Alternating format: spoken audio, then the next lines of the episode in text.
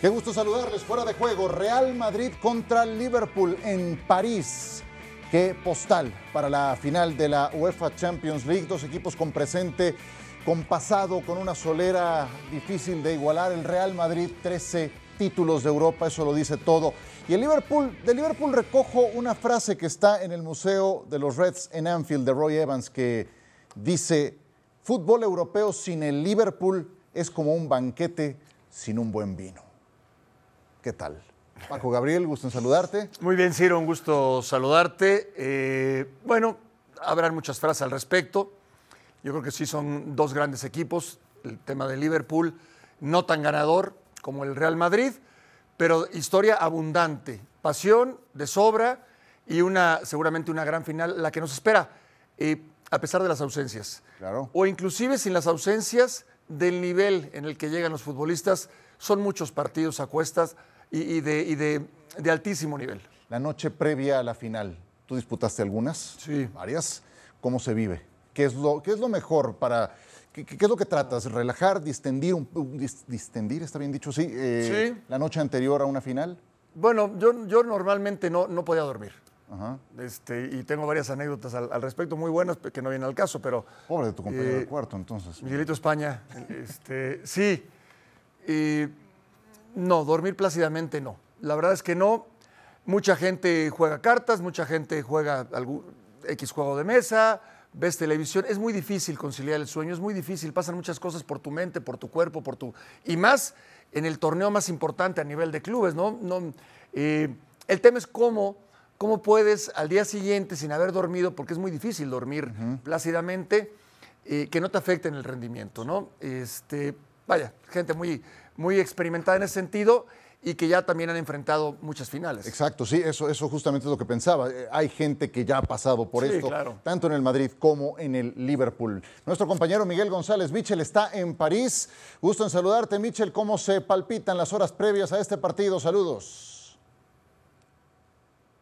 Muchas gracias, buenas noches. Efectivamente, aquí en París ya es sábado, día en el que se va a disputar la final de la Liga de Campeones de Europa entre Liverpool y el Real Madrid.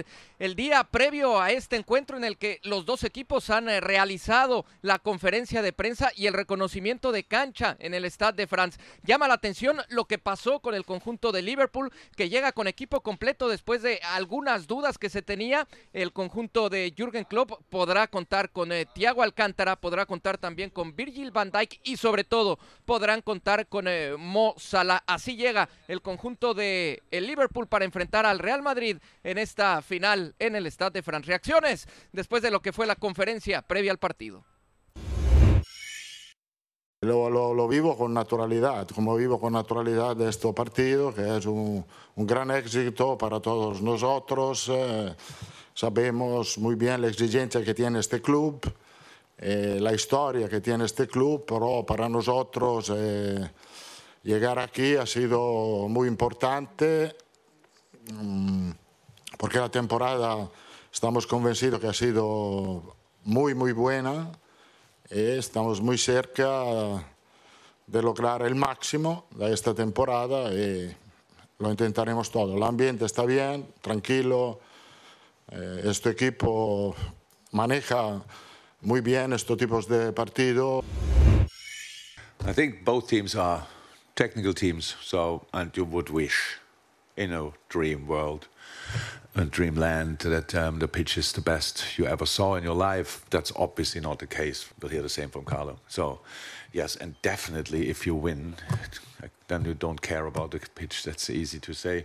Um, I have no, I don't know how bad it is, to be honest, or how good it is, because I only saw it now. Let's have to say, and the, the, the referees were training on it. I all about bouncing. That's good news. And now um, we will go on, and maybe it's fine. It's, it's perfect. That looks not perfect. We will see that.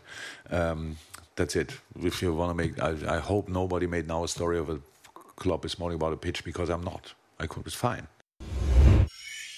En las calles de París comenzó a jugarse ya también el partido y créanme que en ese encuentro la afición de Liverpool va ganando y por goleada han pintado prácticamente de rojo las calles de París. Veremos qué es lo que sucede y cómo termina reaccionando también ya de cara al partido la afición del conjunto merengue, que también se ha hecho presente en mucho mayor eh, número, insisto, la de Liverpool, pero vienen detrás de ellos los del Madrid. Ya veremos qué es lo que sucede a unas horas eh, de que arranque la final en el Stade de France entre el Liverpool y el conjunto del Real Madrid. Ciro Paco, regresamos con ustedes al estudio de fuera de juego. Gracias, Michel. Te mandamos un abrazo hasta la Ciudad Luz. Máximos ganadores en la historia de la Copa de Europa, de la Champions. Ahí está el Real Madrid. Inigualable en ese sentido, muy por delante de las seis Copas de Europa que le entrega el Liverpool a su afición y que están ahí en el museo del que hablábamos más temprano. Saludamos con mucho gusto a Richard Méndez a la distancia. Un abrazo, Richard. Y comienzo preguntándote qué tipo de partido imaginas para este duelo de colosos. Un abrazo. Gusto como siempre acompañarte, Ciro. El saludo para Paco. Pues eh, imagino un partido como el que creo está pasando hasta ahora por la cabeza de todos nosotros. Un Liverpool que eh, tenga la pelota, que sea el que pretenda ser propositivo, que trate de imprimir velocidad, pero en especial atención a lo que vaya a ocurrir en un mismo sector de la cancha, que para mí va a ser una de las claves del partido. Todo lo que es la banda derecha del Liverpool, o sea, la izquierda en el Real Madrid. ¿Por qué? Bueno, porque el Liverpool sabemos que es un equipo que juega con sus laterales muy adelantados el caso de Robertson por la derecha y por supuesto en la derecha Alexander Arnold. Ahí encontrarse con un interior como Jordan Henderson y la movilidad que va a mostrar Mohamed Salah hacen un triángulo que empieza a complicar a sus rivales casi siempre. Ahí es donde va a tener que tener especial atención el Real Madrid. Sin embargo, el Real Madrid, a lo que nos ha acostumbrado este equipo de eh, Carlo Ancelotti, tiene esa capacidad para recuperar la pelota y tratar de salir jugando en velocidad. ¿Por dónde sale con más facilidad en velocidad el Real Madrid? por ese mismo pasillo, exactamente, por el pasillo izquierdo para el Real Madrid por la velocidad de Vinicius Junior. Así que podemos imaginar un partido donde va a estar muy concentrada la atención por esa banda y otro de los detalles obviamente va a ser la capacidad del Real Madrid encontrar esos famosos 0-10 minutos que siempre le alcanzan al equipo de Ancelotti para cambiar las historias, ¿no? Sí, sí, sí. Hombre, esos fueron clave en cada una de las eliminatorias directas que tuvieron en esta misma Champions. Dice Richard Paco, un Liverpool que tenga la pelota. Ciertamente lo sabe hacer el equipo de Klopp, no a lo Guardiola, no a lo que estila hacer el City, que es de robarte la posesión de la pelota, tocar, volverte loco y, a ver cómo puedes. El Liverpool sí te va a dar también la opción de que tengas tus posibilidades, ¿no es cierto? ¿Con qué estás de acuerdo? Sí, no, no, es muy certero el comentario de, Richard, pero, pero falta ver quién va a jugar y en qué condiciones. El tema de Thiago Alcántara, que es fundamental y básico en el medio campo. El Liverpool es uno con eh, Thiago y, sin él. El tema de Van Dijk y en qué condiciones. Eh, todos los que están lesionados, que tienen la posibilidad o no de jugar, van a, marcar el rumbo del sistema táctico o del, funcionamiento del Liverpool. En igualdad de circunstancias yo pondría como favorito a Liverpool, pero hay que ver quién va a alinear, esa es la verdad de las cosas. En el, Real Madrid, ya sabes quién va a jugar y lo que te pueden ofrecer. Quizás el tema de Valverde, ¿no? Pero tienes de cambio a Rodrigo, que, atraviesa un gran momento. No se, no se habla mucho de, Vinicius Junior, que ha tenido una gran eh, Champions y, después en la parte de atrás, el Real Madrid le ha costado, ha dado muchas ventajas. Y, en una final no puedes dar ventajas, y menos cuando enfrentas a Liverpool. Sí, los veo muy ansiosos por saber quién va a jugar, por esas dudas que hay en, en, las alineaciones. Vamos a presentar los posibles eh, planteles titulares. A ver, comencemos con el Liverpool. Aquí está muy definido. seguramente va a regresar Virgil van Dijk. De hecho, no jugó el partido anterior contra el Wolverhampton. Yo creo que la principal duda está en Thiago. Em, la presencia de Luis Díaz. Luis Díaz le ha, ganado la titularidad eh, para acompañar a Salah y a Mané, a Bobby Firmino, al propio eh, Diego Jota, Alexander Arnold Robertson, los de siempre. Eh, ahí la principal duda es Thiago Alcántara. Richard, ¿qué tanto pierde Liverpool sin Thiago Alcántara? Oh, muchísimo. Además, Thiago Alcántara es el jugador que termina dando cierto equilibrio para el despliegue que hace Fabiño. Sabemos que Fabiño tiene esa tendencia a adelantarse unos metros, a tratar de jugar con cierta libertad y empezar a ser el eje de los triángulos que se van armando en ataque para el equipo de Jürgen Klopp. Con Thiago ganas esa posibilidad, si bien con Fabiño y lo que antes les mencionaba, que se juega por el lado derecho, es al estilo de Jürgen Klopp, podríamos decir un heavy metal, hablando de rock and roll. Eh, en el caso de la presencia de Thiago y lo que vemos desde la izquierda con eh, Robertson, por ejemplo, como lateral, estamos hablando que de ese sector de la cancha podríamos hablar de un rock sinfónico, algo bastante agradable todavía al oído, pero un poquitito más suave. Bueno, eso es lo que te da Thiago Alcántara, te da una pausa importantísima, te da una visión de juego y le da la oportunidad a alguien como Fabiño de empezar a atender otras asignaciones que le sirven y le valen muchísimo para el despliegue ofensivo que tiene Liverpool. Heavy Metal, así se llama un estupendo libro escrito en eh, relación a la trayectoria de Jürgen Klopp, que les recomiendo ampliamente. Veamos la, posible alineación del Real Madrid y eh, comentemos al respecto, porque ahí también parece haber solamente una duda. Aunque eh, de un lado Klopp tiene un ojo puesto en la lista de la enfermería, Ancelotti los tiene a todos disponibles. Y aquí la principal duda estaría en la inclusión de Fede Valverde. Fede Valverde o Rodrigo. Y sí creo que dice mucho del tipo de juego que plantearía Ancelotti, Paco. Eh, con Valverde estarías apostando a más control en medio campo, con Rodrigo estarías apostando a más vértigo adelante. Pero Rodrigo ha sido un muy buen relevo para el equipo del Real Madrid. ¿Por qué crees que se decante Ancelotti de arranque? Por Valverde. Por Valverde. Sí. Es que es difícil sacarlo, no está jugando muy bien. Y es difícil no meter a Rodrigo de, cambio. Claro. E, eso también, porque el técnico habla de los 11 y tienen contemplado a los 11, pero también tiene contemplado eh, en el mismo nivel a los que van de suplentes. Eh, pensando en que esto se puede ir a la largue, puedes ir a tiempos extras, eh, tanda de, de, penalties, todo eso lo tienes que contemplar. No necesariamente tienes que poner a tu mejor 11 de inicio, no. Tienes que pensar quién, a quién dejas en la banca, quién te conviene más de cambio, Valverde o Rodrigo. Claramente Rodrigo. ¿Quién te conviene más de inicio? Para mí, claramente Valverde. ¿Sabes lo que te va a dar de inicio? Rodrigo no. Hay jugadores que están hechos para entrar de cambio. Y Rodrigo, como que lo siento en este momento, en, ese, en ese camino. Eh, vaya, se ha resuelto muchos, bueno, se ha resuelto algunos partidos importantes con destacadas actuaciones de, de Rodrigo. Yo veo un once más estable en el caso del Madrid que en el caso de Liverpool. Sí, eh, Valverde, Richard parece... Si me permites agregar, Ciro. Adelante, sí. Sí, sí, que me gustaría agregar, porque muy bien lo que, lo que menciona Paco, y, estoy de acuerdo con él. A mí me funcionaría más la presencia de Fede Valverde, primero porque Valverde va a tener más sacrificio que Rodrigo. Si Rodrigo lo ponemos a titular, creo que el Liverpool va a encontrar por allí un poquito más de espacio. Es la otra, que ya lo hemos visto con Ancelotti, retroceder a Fede Valverde cuando se, lo exige al partido y así terminar convirtiendo una línea de cinco. Pasaría Carvajal a ser ese tercer central y Valverde se ocuparía de la banda. ¿Por qué? Bueno, porque por ese lado juega Luis Díaz, alguien al que hay que saber seguirle la pista y Fede Valverde lo conoce muy, pero que muy bien. Sí, cuando los partidos se rompen, se, descontrolan, eh, es cuando Fede Valverde da un paso adelante y yo coincido con ustedes, parece el ideal para el ritmo heavy metal del que hablaba hace un momento Richard Méndez, que va a imprimir el Liverpool, porque esa es una de sus grandes virtudes. Entonces, para ese toro bravo que sale de inicio, la inclusión de Valverde de arranque es, lo ideal. Eh, Ancelotti, hoy le preguntaron en la rueda de prensa que además qué maestría para manejarlo, con, una calma en los momentos de mayor presión eh, ejemplar. Le preguntaron por la alineación y, se voltea con, eh, Marcelo y le dice, ¿tú la sabes? y Marcelo le dice, sí, sí la sé. Dice, pero si no se las he dicho. Ah, entonces no, ni ellos la saben, dijo Carlo Ancelotti, pero nosotros la suponemos, además por, por lo que ha ocurrido durante estos días. Bueno, a propósito de esto, de ir analizando línea por línea los equipos que ya los veo muy encaminados en esa dinámica, vamos con lo que tenemos preparado. Nuestro señor productor nos tiene una eh, un contraste línea por línea de ambos equipos. Antes les hablo del valor de las plantillas. Pues sí, más pesada la del Liverpool que agregó, yo creo, el fichaje del invierno en el colombiano Luis Díaz, que ha tenido impacto inmediato, 990 millones de dólares por un lado, por 832 del Real Madrid. Hay algunos, algunas decenas de millones de dólares serán de algunos jugadores que ni siquiera los ha utilizado, como Hazard, como el propio Gareth Bale, que sí está en la convocatoria.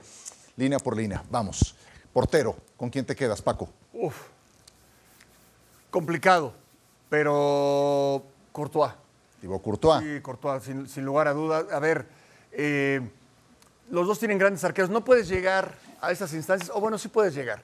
Sí puedes llegar a estas instancias con un arquero regular o malo. El Liverpool llegó con Carius. Pero no la ganas. Y así le fue. Pero no la ganas, no la ganas. Yo creo que, que, aquí puede radicar la, la, diferencia. Creo que es además la mejor temporada de su carrera, ¿eh? Para Thibaut Courtois. Sabes que Karius no ha vuelto a jugar con el Liverpool No, pero después. se puso, se puso fuerte, le metió la proteína. Estuvo, estuvo en Turquía jugando eh, no, un par de temporadas. No ha vuelto a jugar con el Liverpool. Es una No, historia no, como muy, no, muy terrible, terrible, dramática. claro. Eh, pero bueno, Karius no es más el portero, es Alison Becker. ¿Tú con cuál te quedas, eh, Richard Méndez? Mira, me quedo contigo, Courtois. Para mí es hoy por hoy el mejor arquero del mundo, aunque Allison tiene que estar fácil en la lista de los cuatro o cinco mejores arqueros del planeta en este momento. Si vamos a las estadísticas, Allison tiene muy buenas estadísticas. Lo que pasa es que lo importante de Thibaut Courtois, y en esto coincido también con Paco, es lo oportuno que es en los momentos que ha salvado el Real Madrid. No es lo mismo atajar un, balón que, que va al ángulo cuando tu equipo está ganando 3 a 0 que cuando tu equipo está perdiendo 1 a 0 y necesitas remontar un 1 a 0. Eso evitar que te hagan el 2 a 0 y que te terminen de derrumbar la clasificación. Esos son los momentos importantes en los que aparece Thibaut Courtois, por eso para mí es mejor arquero todavía. Sí, eh, yo estoy de acuerdo con mis compañeros. No nada más haciendo una radiografía del guardameta, sino también por su incidencia en esta Champions. Es el portero con más salvadas de la actual Liga de Campeones de Europa. Y además, si uno ve las eliminatorias de octavos, cuartos, semifinales, no se entenderían las remontadas del Real Madrid sin Thibaut Courtois. Vamos a la defensa. Paco, venga. Estando los dos equipos en su mejor nivel, sin duda Liverpool. Claro. ¿no? Lo de Alexander Arnold, lo de Konate, lo de Virgil van Dijk, no hay comparación. Pero, pero insisto, no, no sé en qué nivel esté eh, físicamente. eh, el holandés eh, lo descansaron. Si es un tema muscular, por más que te descansen, no, no llegas. Y tampoco es de que, a ver, vamos a probar antes del partido, porque antes del partido no te exiges al máximo, no te exiges al 100. En cuanto te exiges, si no estás listo, te, te rompes. Y ya le pasó a Diego Costa en aquella final contra el Real. Madrid, jugando eh, con Simeone. Eh, esa tengo, tengo, tengo esa duda. Pero línea por línea, en en- al 100%, no hay comparación. El Liverpool es muy superior. Sí, y vimos al Liverpool sin Van Dijk contra el Wolverhampton. Y qué susto. Richard Méndez, ¿con cuál te quedas en la defensa? Si vamos a los laterales, Liverpool tiene mejores laterales que el Real Madrid, con, con ah, la capacidad que tienen para llegar. Además, sus laterales han ocasionado casi el 30% de los goles que ha marcado Liverpool en la temporada. Si vamos a los centrales, los centrales de Liverpool podríamos decir que dentro del área tienen funciones y capacidades similares a las del Madrid. La diferencia está en lo que te ofrecen ofensivamente. Los dos centrales del equipo de Klopp se adelantan bastante en la mitad de la cancha. Son muy altos, tanto Van Dijk como Konate, pero que además son muy rápidos, ganan casi siempre los duelos en el uno contra uno. Estoy con Paco también. La defensa de Liverpool es más que la del Madrid en este momento. Sí, en condiciones normales, tres de los cuatro que juegan en el Liverpool serían titulares en el Real Madrid. Van Dijk y los dos laterales. Voy también con el Liverpool. Medio campo. Ahí está la Santísima Trinidad.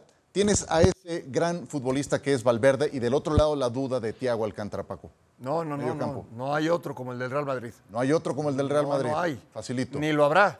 Ajá. Hoy decía Manu Martín que no descartaba que mandaran a la banca a Cross para incrustar a Valverde y poner a Rodrigo de inicio. ¿Te suena? No. ¿No?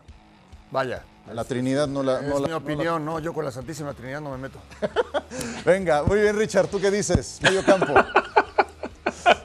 A ver, eh, podría ser que no entre Cross, porque perderías precisión, pero creo que su lugar no sería para, para poder poner en campo a Rodrigo. Creo que de pronto podría ser por Camavinga, porque es un tipo más atlético, porque sirve para el perfil de partido que, que va a jugar el Real Madrid. Pero si no está Camavinga, si está Cross, si está Casemiro y si está Luka Modric, con esas tres perlas no se puede. Es el mejor mediocampo del mundo, sin duda. Correcto, yo estoy de acuerdo con ustedes. Vamos todos con el Real Madrid en el medio campo. Pensé que ibas a decir que no te metes con la gente mayor. No. No, porque aquí yo soy el mayor de los tres. No, pero, no, pero por lo que te dije de. Que no, si, no está, si, no está, si no está Manu, no se lo puedo decir. Perfecto, Tiene me parece muy bien, así tiene que ser. Eh, no le vas a decir nada, Richard. Va- Vamos con los delanteros. Comienzas tú, Richard. Llevas mano. Bueno, a ver, eh, Vinicius Junior tiene muchísima velocidad y explosión, ha tenido una gran temporada. Creo que, por allí podríamos compararlo con el trabajo que viene haciendo Luis Díaz, hablando del que va a ir por la izquierda. Eh, creo que los dos están en el mismo nivel, ahí podría yo declarar un empate. Si vamos por el lado de la derecha, si va a jugar Fede Valverde, con lo que me va a dar en recorridos, retrocediendo, pasando de ser un delantero extremo a un lateral cuando haya que hacer atenciones defensivas, eso no te lo va a dar Mohamed Salah. Ahora, creo que el momento por encima de Mané, de Salah, de todos, el momento como delantero que vive Karim Benzema, no solamente para ser el mejor delantero de la actualidad, sino para ser el balón de oro. Yo me quedo con el ataque del Madrid. El ataque del Madrid. Yo me voy a quedar con el, ata el ataque de Liverpool. De una vez lo digo y, y, escucho tu punto de vista, Paco, para que desempates. Sí, bueno, es que, es que estás hablando de un nivel muy alto. Lo de, lo de, Benzema, pues es el mejor futbolista del mundo. Estoy de acuerdo. Y, y, y quien lo acompaña no desentona. Pero lo de Liverpool es, empezando por Luis Díaz, yo no, no me imaginaba, me, me, encantaba verlo en el Porto, me encantaba verlo en la selección Colombia, pero no, nunca imaginé. Este salto de calidad, ¿no? Claro. Son en este nivel. Años arriba, sí. Por supuesto, extraordinario. Y después lo de Sadio Mané y lo de Salah, que hay que ver en qué, en qué nivel está físicamente. No, yo me quedo con el Liverpool. Yo también con el Liverpool, sí. dos, dos, a favor de Liverpool, aunque lo, lo, de Benzema, además Benzema hace mejor a Vinicius Junior y eso, eso también cuenta. Y las apariciones de uh -huh. Benzema en momentos de alta presión. Entrenador, entrenador, pues tienes ahí a Jürgen Klopp o tienes a Carlo Ancelotti. ¿Qué dices, Uh, Paco? Oh, no, para mí los dos me, me, me, me, fascina su manera de trabajar, cómo se expresan, cómo, cómo, cómo trabajan con el grupo. Oye, a ver, me, me, detengo ahí. ¿Cómo se expresan? Hoy Ancelotti fue la tranquilidad. Claro. Hoy Klopp se quejó de la cancha, sí. que se la acababan de cambiar durante la semana y no sé sí. qué. Y le preguntaron de Sadio Mané que interesa al Bayern Múnich. Y dice, sí, ya sé cómo es el Bayern Múnich. Cuando nos quitaron a Goetze ocurrió algo semejante. Entonces, eh, eso por lo que dice, ¿no agrega nada eso a, a, a tu análisis? No, no a mí... uno pareció quejarse y el otro todo cool. Pero, pero es que además, es que sí, la cancha, porque no es una cancha que se use habitualmente, eh, la de San Denis, y, y que sí puede seguramente algo vieron y por eso lo externa. Y después da dos pasos para atrás y dice, pero no digan que yo me quejé, porque no me estoy quejando, pero sí se quejó. Claro. Eh, no, me parecen maestros los dos eh, en, en, todo lo que hacen. Me quedo con Ancelotti porque Ancelotti ya lo demostró en dos clubes. Al más alto nivel con el Milan y al más alto nivel con el Real Madrid. Eso, eso es muy difícil. También ganó con el Chelsea, también ganó con el Paris Saint Germain, pero hablo de Champions. Uh -huh. Y en eso, Jürgen Klopp lo ha mostrado solamente, solamente entre comillas, con el Liverpool. Ahí, ahí para mí radica la diferencia y sí me quedo con Ancelotti. Un voto para Ancelotti. ¿Tú qué dices, Richard Méndez? Si me preguntas por estilo, me gusta mucho más el estilo de Jürgen Klopp porque disfruto mucho, tengo, tengo, tengo agrado por el fútbol vertical, por, por el, el fútbol con vértigo en ataque, eh, ese de ataque constante pero también hay, hay, unos méritos que tiene Carlo Ancelotti que soy uno de los que trata de defenderlo porque quizá Ancelotti no lo terminan de poner en el debate entre los mejores entrenadores del mundo y todo lo que ha logrado Ancelotti creo que le, le sobra. En, en, su currículum hay demasiadas cosas ya agregadas y hechas. Si comparamos plantilla que tiene hoy a Liverpool contra la del Real Madrid, las opciones de Ancelotti son muy pocas y los jugadores de su gusto terminan dejando una nómina de 14, 15 jugadores que son los del verdadero gusto del entrenador. Saber con una nómina así tan reducida, por decir, de profundidad de equipo verdadero con el que él cuenta de base de jugadores y llegar a una final de Liga de Campeones de Europa, eso más todo lo que ha hecho Ancelotti, me parece a mí que también lo coloca un par de peldaños por arriba de Club, más allá del paladar futbolístico y, y la debilidad que siento hacia el estilo de juego de Jürgen Klopp. Wow, soy el único que va a votar por Klopp. Apenas lo puedo creer. Yo con todo el respeto que le tengo a Ancelotti, reconociéndole todas las ligas que ha ganado, los eh, presidentes de clubes dueños con los que ha tenido que gestionar. Eh, en esta temporada le he visto episodios bastante grises, como cuando puso a Modric de falso 9 contra el Barcelona y así le fue. Ganó Pero te voy, a decir, te voy a decir algo, Ciro, antes de que contestes. Tú eres más de heavy metal. Ah, bueno, Richard es de, de, de, de, vallenato, yo soy de música romántica, y entonces ahí cambia el tema. Ahí cambia el tema. Bueno, eh, de, debo, debo, confesar que Klopp crack, me cae muy bien por crack. esa parte del gusto musical. Ahí encajamos. Que no es un tema menor, ¿eh? Que no es un tema menor, no, eso puede mucho. Claro. Pero, dicho lo anterior, y tampoco estoy aquí para quitarle méritos a Carlo Ancelotti, sí debo decir que en esta temporada eh, esas remontadas fueron posibles después de haber caído a hoyos muy profundos sí. y, situaciones en que tanto el Chelsea como el Manchester City como el propio Paris Saint-Germain había superado durante lapsos prolongados al Real Madrid en el trámite de los partidos. Entonces, si debo de escoger a uno, me voy con Jürgen Klopp. Pues eh, estuvo buena la, la dinámica. Eh, coincidieron casi en todo Richard y Paco, menos en la delantera. Los dos se fueron con Ancelotti, ahí yo puse el desorden con Jürgen Klopp. Continuamos.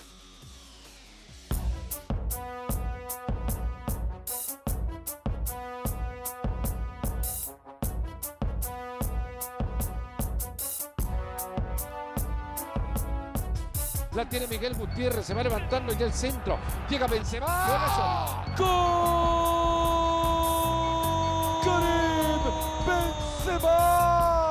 Otra vez intentando para colocar el centro. Atención, no, Vinicius la atrás jugó para Toni Kroos. ¡Le pegó! ¡Qué golazo! Benzema. Extraordinaria definición de Karim Benzema. Mendy, el toque atrás. Ahí está Karim. La deja, no. Giró, le pegó. ¡Golazo!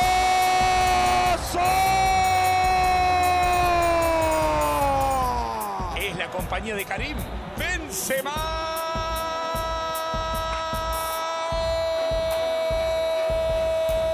Es un delantero impactante por donde se lo mire. Largo para Benzema. Ojo que le puede quedar ahí. Le pega Benzema con desvío. Fuera. ¡Gol, no! Fuera,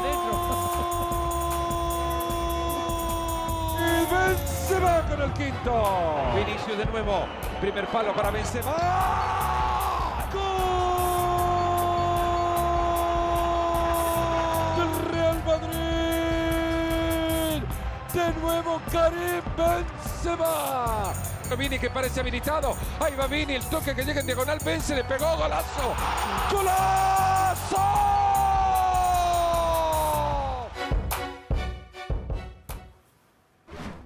Qué manera de castigar a las defensas y a las gargantas de Fernando Palomo y de Jorge Barril cuando hay que gritar esos goles que han sido fantásticos de Karim Benzema. Justo la temporada en la que se ha convertido en el segundo máximo anotador en la historia del Real Madrid. Karim Benzema con Cristiano Ronaldo en su trayectoria con el Real Madrid y sin Cristiano Ronaldo, ahí aparece su registro. Antes de Cristiano era el séptimo mejor goleador en la historia del Madrid. Sin Cristiano ya escaló hasta el segundo sitio. Richard Méndez, en San Denis se va a disputar la Copa de Europa. ¿También el balón de oro? ¿Sientes que estará en disputa o lo tiene Benzema pase lo que pase? No, Benzema lo tiene para que pase lo que pase. A ver, si, si los que votan para elegir el balón de oro son honestos y son sinceros con el fútbol, Benzema no tiene ningún tipo de competencia que le pueda arrebatar el balón de oro. ¿Mo Salah no es competencia? Para mí no. ¿A ti, Paco? Sí, no, tampoco. Tampoco. No, no, es que Muerto el debate, de entonces. Benzema, claro, podrías decir primero, vamos a compararlo como delantero, Ajá. pero hoy ya entra en el debate como jugador y, y por varias razones. Yo me quedaría con la jugada en donde le baja el balón en el último minuto frente al Manchester City a Rodrigo. Sí, sí, sí. cómo intuye, cómo se desmarca. Minuto 90, donde ya no tiene la misma eh, flexibilidad, la misma fuerza, la misma técnica por obvias razones, y le baja un servicio perfecto con la pierna izquierda. Y de definición, y hablemos, con las dos piernas, con la cabeza, mucho más completo que cuando jugaba con Cristiano Ronaldo. Aprendió, claro, a, a ser más completo, salirse del área, a desmarcarse, a asistir. No, para mí no hay debate. Hace ver fáciles las cosas difíciles, Karim Benzema. Ahí está, Ciro. Porque Ese es el tema. Ahora que describías que, que ibas paso a paso en la jugada que hizo, eh, parece tan fácil como lo ejecuta y lo lleva a cabo. Es muy complicado. Claro. Es de verdad muy complicado. Entonces, Pero es que es eso, es que es eso. ¿Cuántas veces no vimos a Messi enfrentar a los arqueros y siempre terminaba en gol? Y, y después ves a- al resto de los Claro. futbolistas cuántas veces no les traían la pelota al arquero o la sacan por un lado, porque no es fácil. Sí. Ellos lo hacen ver fácil. Y, mientras más fácil lo hacen ver, es que realmente son mucho más capaces. ¿no? me están diciendo entonces que el mejor jugador que va a estar sobre la cancha juega con la camiseta del Real Madrid. Con el número 9. ¿Y el segundo y el tercero también? Absolutamente, ¿También? absolutamente. El segundo y el tercero también. No, Paco. bueno, a ver, es que a mí me gusta, ¿Courtois? me gusta mucho. Me No, gusta- no, no, no, no, no, o no, Mané, no, Salah, me El gustan segundo y el mucho. tercero, no, el segundo, el segundo Ok. es Mohamed Salah. Sí. Ah, el muy segundo bien, es Mohamed muy Salah, Sí, por sí, si sí. acaso. bien. Muy bien. Pero el uno, el uno es, el uno es Karim Benzema. A ver, no, no es, no solamente es un gran goleador, es el mejor delantero del mundo. Por la capacidad que tiene para asistir, para abrir espacios, para hacer lo que sea, y el liderazgo. Hoy Benzema es un verdadero líder que hace años, años no tenía el Real Madrid un líder de sus condiciones. ¿Das un pronóstico, Paco? Muy breve. Sí, ¿Quién lo gana? gana el Madrid. Gana el Madrid. Sí. Richard Méndez, ¿qué dices? Gana el Madrid en los famosos 10 minutos.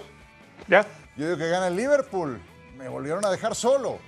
Yo les mando un abrazo, Richard Méndez, Paco Gabriel, un Saludos, Richard. debatir con ustedes. Abrazo, hasta la próxima.